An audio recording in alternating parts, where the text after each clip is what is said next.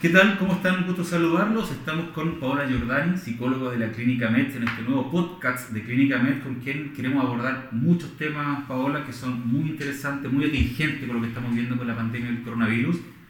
Y, quiero partir con algo que, eh, que, se ha dado en los últimos días, eh, las últimas horas, y esta situación de alguna manera de discriminación que se ha visto con algún sector de la población, principalmente extranjero, contagiado con coronavirus, y también la situación incómoda que han vivido también gente del área de la salud de alguna manera se han visto atacados, menospreciados también, porque quizás han contagiado. ¿Cómo se explica esto eh, dentro de una situación de, de, pandemia que está viviendo el país, de susto, de pánico de la gente que de alguna manera yo creo que le hace cambiar su forma de ser, su actitud y saca quizás lo peor de lo nuestro, ¿no? ¿Cómo está vos en Hola, buenos días, Nelson. A ver, hay algo re importante que pasa en, lo que estás planteando. Lo primero que nos nace es un poco el, el deseo o el instinto de supervivencia. ¿ya? En una pandemia lo que se vive es justamente un tema de salud.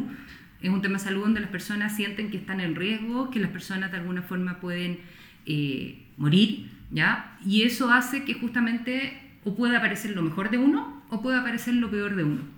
Y se vuelven muchas conductas que llegan a ser hasta irracionales, es decir, uno desde afuera mirando que le hacen eh, la vida imposible o que no los dejan entrar en el ascensor a la gente de salud, que está dando la vida por nosotros y está en la primera línea, como se ha tomado el término, uno no logra entenderlo eh, desde la mirada racional. Si te vas al lado irracional, tiene que ver con un nivel de protección y de seguridad que están tratando de tener a través del instinto de supervivencia. Creo que lo que es la discriminación, eh, voy a dar mi opinión personal al respecto, creo que es algo que lamentablemente los chilenos sí tenemos, ¿ya? Nos hablan mucho de que, eh, y hay una canción que nos dice que no recibimos bien al amigo extranjero, eh, sin embargo, en estas situaciones de crisis podemos ver que no es tan así. es algo que ha ido aumentando todos los años y obviamente aquí se juntan dos culturas distintas y dos culturas distintas donde también no se entiende mucho, es decir, hay un tema del lenguaje. Yo veía las noticias y veía eh, justamente el tema de los haitianos, donde no estaban logrando entender lo que se decían por un tema de idioma eh, y también por la sensación de que al estar siendo discriminados, lo que le estaban diciendo no era verdad. ¿ya? Entonces, eh, eso hacía justamente que aumentara mucho más el nivel de agresividad de los vecinos, producto que se estaban sintiendo en peligro. Y que las normativas que se han dicho que iban a funcionar no se estaban pudiendo poner en, norma en ese minuto o aplicar en el fondo, en sacar a la gente, llevarlo uno a un hotel sanitario, etc. ¿Y esto se exacerba más en este contexto de, de, susto, de pánico colectivo que existe actualmente? Justamente, se exacerba mucho más, así como se exacerba, por ejemplo, en la Teletón el deseo de ayudar, ¿ya? dado el contexto que hay alrededor, también en una sensación de miedo y de inseguridad, se da el otro polo, que es exacerbar justamente el nivel de pánico, el nivel de sensación de exposición y de vulnerabilidad. ¿Y qué se le puede decir a esta gente o a la, gente general que nos está escuchando cómo, cómo actuar, cómo reaccionar ante situaciones parecidas? Yo creo que aquí lo primero, más que decir, porque aquí, eh, lo decía el otro día, no hay como una receta mágica. De repente estamos buscando la receta mágica. Eh, bajo mi punto de vista y lo que hemos logrado ver con los pacientes es primero dar un espacio de contención, de saber qué les está pasando a ellos, por qué están reaccionando de esa manera que se conecten con lo que les está sucediendo para poder de alguna forma entender qué está pasando con ellos, para así poder ver por qué se están generando estas conductas y desde ahí poder generar estrategias que los vayan calmando. Eh, pero tiene que ver con que muchas veces ni siquiera saben lo que a ellos les está pasando. Y yo creo que han habido algunas, de repente, frases en, en internet y en distintas partes que aparece que eh, la ignorancia que tenemos es elevada. ¿Y a qué me refiero con esto? Que me ha tocado ver a mucha gente que a pesar de toda la información que se da, a pesar de todo lo que se está diciendo, hay gente que todavía no sabe bien cómo mantener la limpieza, cómo hacer en el fondo eh, desinfección eh, cada vez que se le toca salir. Entonces eso aún genera más temor porque hay menos capacidad de control, en lo que sí pueden controlar, que justamente los temas de, de, limpieza y de autocuidado. Es por ese... Ese susto de alguna manera de, de, seguir consumiendo más información, porque también se ha hablado que hay que separar cierto tipo de información, no estar todo el día conectado a los medios de comunicación, porque si no, de alguna manera, entre comillas, te contaminas con tanta información que ya no sabes si creer o no creer. Exactamente. A ver, hay algo, ayer estaba la tarde con una paciente, virtualmente, porque ahora atendemos a la distancia, pero cercanamente, em, donde eh, me decía, sabes que hoy día he estado llorando todo el día y lloro en la mañana y lloro en la tarde, así que decidí no ver más el matinal. Y le decía, me parece perfecto porque esto es lo mismo que un ataracón de comida llevándolo a, a otra línea en el fondo. Eh, es un descontrol en tener y comer toda la información que hay para saciar de alguna manera o lograr certeza de algo que finalmente nos lleva a no tener certeza de nada porque es insaciable. Entonces sigue buscando, sigue buscando, sigue buscando algo que nunca vas a tener la certeza real. Leía alguna información y, la quise imprimir ahora de una revista, la revista Lancet, una revista inglesa, que te refería un poco al impacto psicológico de la cuarentena y cómo reducirla. Y hablaba de varios factores, en la mayor duración del periodo de cuarentena, el miedo a contagiarse obviamente, el estigma también, lo que hablábamos recién, que significa estar contagiado, estar enfermo, cómo manejar la información del día a día, justo lo que estábamos conversando, la frustración por los cambios de planificación que tú, quizás a comienzo año tenías planificado muchas cosas, viajes, temas con los papás, con los hijos, en fin, y que se suma también ahora un factor económico. Eh, ¿Cómo se puede manejar esta situación que ya está eh, dentro de este impacto psicológico que tiene nuestra población? A ver, creo que, que aquí hablamos un poco de esta nueva normalidad. Eh, lo primero, entender que esto es un proceso de adaptación. Es un proceso de adaptación donde tenemos que ir reconociendo cuáles son las cosas nuevas, porque también estamos teniendo información de que van a haber cambios, por ejemplo, hablamos la otra vez con, sobre la vuelta a clase y que obviamente 40 niños en una sala no van a poder estar y entonces se está hablando de reducir la jornada, se está hablando de tener 20 alumnos, pero son cosas que se están hablando y no hay nada concreto todavía. Entonces en ese sentido hay una necesidad de adaptarse a la contingencia y a los cambios que se van a ir instaurando algo nos está tocando súper fuerte, que es justamente lo que tú decías en esta planificación que uno tiene anualmente o mensualmente de muchas cosas que quiere hacer, donde perdemos el control y obviamente se nos van a las pailas la planificación que teníamos, ya sea de viaje y todo. Y eso genera mucha frustración y aquí es la capacidad justamente de tolerar la frustración y lograr entender que no manejamos todo. Esa es el gran, la gran enseñanza o aprendizaje de alguna forma que esta pandemia nos está dando, que el nivel de control que tenemos sobre las cosas o que queremos tener sobre las cosas realmente es imposible. Otra de las cosas que de alguna manera es relevante, eh, se ha dado justamente como tú planteas, que el tema psicológico eh, eh, es algo que ha tomado mucha importancia, y eso también tiene que ver con darse el espacio, como te decía anteriormente, de poder conversar, de poder saber qué es lo que está pasando. Si de alguna manera todos los planes se te van, el trabajo te lo suspenden en el fondo con esta nueva ley que hay, no sabes si la empresa en tres meses más va a poder estar, ya, o va a seguir siendo económicamente rentable, etcétera. Todos esos temores que obviamente nos influyen, eh, si los pasas solo y te vas todo el rato pensando sin tener una visión tal vez de otra persona o simplemente que te acompañe en esa angustia, es mucho más difícil. Tener la conversación, la compañía, el, el poder tener contención es súper relevante en este minuto. Y entender que esto nos está pasando a todos.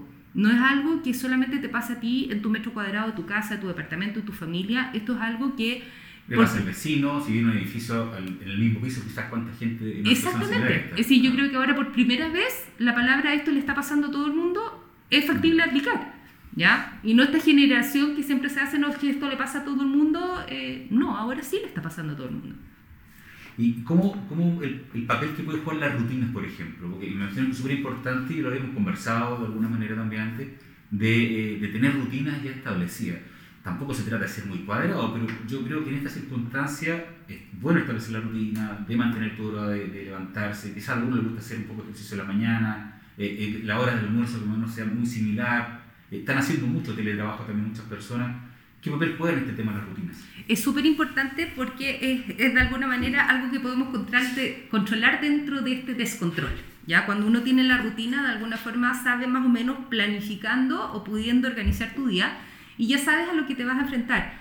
Hay algo súper importante que yo también he dicho que se, se relaciona con que aprendamos a vivir el día a día que lo único que podemos ir manejando es el día a día. Entonces, no esta planificación eterna de pensar que va a ser el futuro, porque hay un nivel de angustia enorme, porque no tenemos respuesta. En cambio, cuando tú vas manteniendo una rutina día a día, te va permitiendo poderlo manejar bien.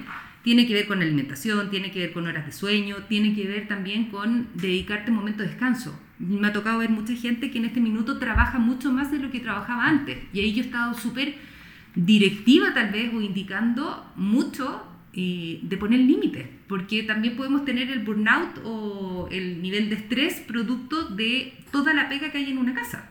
Porque no es que uno salga en la mañana a las 8, se vaya a la oficina, vuelva a las 6, sino que estás todo el rato ahí y tienes que cocinar y tienes que hacer aseo y tienes que ver a los niños y niños y muchas cosas más que cuando uno va a la pega va y vuelve.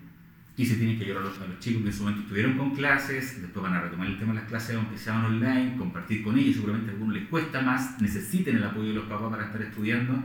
No, es un tema bastante complicado. Es súper fuerte. Yo tengo una paciente que tiene cuatro hijos y son chicos, todos. Entonces, en la casa, imagínate lo que es la posibilidad de tener cuatro computadores. Se han podido ir juntando dos computadores y irlos variando. Los niños no saben subir los archivos. Hay uno que tiene una pregunta, otro otro. Entonces, van en este nivel de, de, de desgaste que fuertísimo. Y ahí también tiene un rol, me imagino, también las jefaturas, de entender un poco la realidad de, de, su, de su, gente, de ser quizás una persona que puede estar viviendo solo, perfecto, pero hay otro que tiene cuatro gente en su casa puede vivir quizás con algún familiar que esté enfermo, necesita también un cuidado extra, porque a lo mejor antes iba una persona a cuidarlo, pero ahora para resguardar la seguridad, esa persona está en su casa haciendo cuarentena. ¿Qué rol también debe tener importante la jefatura? Aquí es súper importante esa, esa mirada de las jefaturas y yo creo que aquí las gerencias de recursos humanos de las empresas o la parte social de las empresas que se preocupen de todo lo que es el clima, etcétera, y creo que es importante cambiar un poco los paradigmas que tenemos sobre el trabajo, ¿ya? Porque se ha visto que ha aumentado bastante la productividad en todo caso. Sin embargo, en ese aumento de productividad también hay que revisar cuánto tiempo le están dedicando al trabajo y qué nivel de estrés están teniendo, porque también han aumentado las licencias por estrés. Entonces, eh, llegar a ese equilibrio de la jefatura y lograr entender, como tú bien dices, que, claro, si estoy solo puede ser distinto y aún así, aunque no estés solo, necesitas tu tiempo dentro de tu rutina de descanso, de desconexión, de justamente darte una vuelta dentro del departamento si no puedes salir, que se está pidiendo que no salgas en el fondo, porque si no es todos los días lo mismo y eso también va agotando. Y el tema de la ansiedad, ¿cómo podemos manejar la ansiedad en, este encierro? Si bien se ha ido moviendo el tema de las cuarentenas por comuna, un poco más de libertad, pero sí se tiende o se sigue informando que es mantener el aislamiento, mantenerse entre comillas, encerrado, el término, y que eso también genera mucha, mucha ansiedad y, y, está el tema también de la alimentación, porque es un tema que también afecta y tiene muchas consultas con los nutriólogos, los nutricionistas, porque la gente o tiende a la ansiedad y ahora consumen cosas dulces o más cosas saladas, y el tema de, de, la obesidad y el peso también juega un, rol importante. Sí, pensemos que desde antes de esta situación los grandes índices de obesidad que tenemos en nuestro país eran ya elevados. ¿ya? Es una pandemia. Es una pandemia, exactamente. Es una pandemia silenciosa, de alguna forma, pero es una pandemia igual. Y uno de los factores que están dentro de la obesidad tiene que ver con la parte de salud mental en relación a la ansiedad, exactamente. Y obviamente esta ansiedad en estos momentos tiende a aumentar y con el tiempo libre, entre comillas, que existe, muchas personas empiezan a tener ganas de poder bajar esa ansiedad a través de alguna comida, ya sea salada, dulce, y hay más tiempo para cocinar. Em, yo lo que he dicho, y he trabajado con los pacientes, porque trabajo harto con los pacientes con sobrepeso, es que y más que restringirse, porque en este minuto no es un tema de restringirse, porque tenemos en la cabeza la dieta estricta, que en realidad la dieta estricta no funciona, eh, es poder darse espacios dentro de lo que es la hora de desayuno, de las comidas tradicionales, del almuerzo o de la noche, donde puedas comer algo que sea satisfactorio para ti en una pequeña cantidad. Pero no en esta restricción, y algo que cocines tú, que cocines tú, que también sea una actividad entretenida de cocinar con tus hijos, con tu pareja, con quien esté al alrededor, y puedas comer eso dentro de tu horario de comida en una cantidad prudente. Entonces no estás en una restricción, no estás todo el rato pensando en comer algo, te estás dando un pequeño espacio donde es un premio, donde de alguna forma también estás siendo eh, moderado y complementarlo con ejercicio o con mayor actividad, porque, no sé, yo siempre tengo el cuentapaso en el teléfono y hoy día miro mis pasos y lo miro con los que tenía antes y, y parece que nunca más me levanté de la cama en el fondo, porque no marca nada, ¿ya? Porque uno se levanta de la pieza a la cocina, de la cocina al escritorio y así uno va. Entonces, poder moverse un poco, ya sea bailando, si no tienes para qué seguir una rutina, sino que bailando con los niños, haciendo algo que hasta el aseo, ¿ya? En el fondo hasta el aseo que haces en la casa, si lo haces más activo con música, les aviso que van a transpirar y ya va a ser la sensación de movimiento y energía. Es lo que te piden, 30 minutos diarios mínimo por lo menos, y si lo haces todos los días de movimiento, eh, es, un tema importante para la salud. Y eso fue un, rol importante, lo que estabas diciendo tú, de, quizás cocinar con los hijos o con el marido o hacer ciertas labores, porque eh, pasamos de ciertas sensaciones de gente que con todo este tema del encierro, y, y esto va a durar mucho tiempo, o sea, no, no pensemos que va a durar un par de meses más, o sea, tenemos para el próximo año perfectamente, y aparecen todas estas sensaciones de, de, de nerviosismo, de irritabilidad, que puede desencadenar en algo más grave si no se maneja a tiempo, eh, no sé si llegar a crisis de angustia, por ejemplo, que yo creo que eso es un tema que es muy bueno que la gente sepa quizás cómo ir manejando esa sensación para no llegar a un grado extremo de que tu capacidad mental o psicológica eh, pueda colapsar. A ver, hay una gran diferencia entre lo que es la crisis de angustia o la crisis de pánico con la ansiedad normal. Pues la ansiedad, pretender no tener ansiedad es imposible, porque la ansiedad es un mecanismo que tenemos de alerta y de supervivencia que prepara al organismo y al cuerpo y a la persona para poder reaccionar frente a una situación inminente que ve como peligro. Entonces, si no la tuviésemos, nos expondríamos a un montón de cosas y nuestro nivel de supervivencia sería bajísimo. Entonces, em, no podemos no tener ansiedad, no podemos pensar que es algo que es una emoción que no tenemos que sentir. El punto está que esa ansiedad cuando empieza a ser permanente y empieza a ser entre comillas injustificada, porque en el fondo eh, frente a todo lo que sucede empiezas a generar ansiedad, es cuando se transforma en algo incómodo y algo que nos invalida, ¿ya? Y no nos permite hacer las cosas que normalmente podíamos hacer de manera normal. Por ejemplo, comer normalmente, conversar normalmente, eh, poder interactuar, poder trabajar, poder dormir. Es decir, hay varios factores que, que están ahí que se pueden ver alterados con la ansiedad. ¿Qué sucede? Cuando tú empiezas a ver esto que ya te está aumentando la irritabilidad, que no estás pudiendo dormir, que estás más lábil y estás llorando, es importante que consulten a un especialista para brindarles apoyo.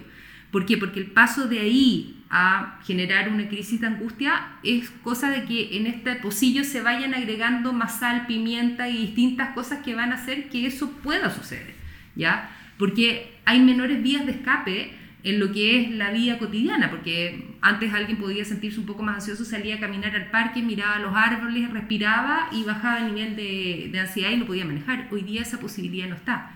Entonces aquí es importante que ojalá no lleguemos al punto de una crisis de angustia, sino que consultar antes, ¿ya? Y apoyarse en las redes de apoyo.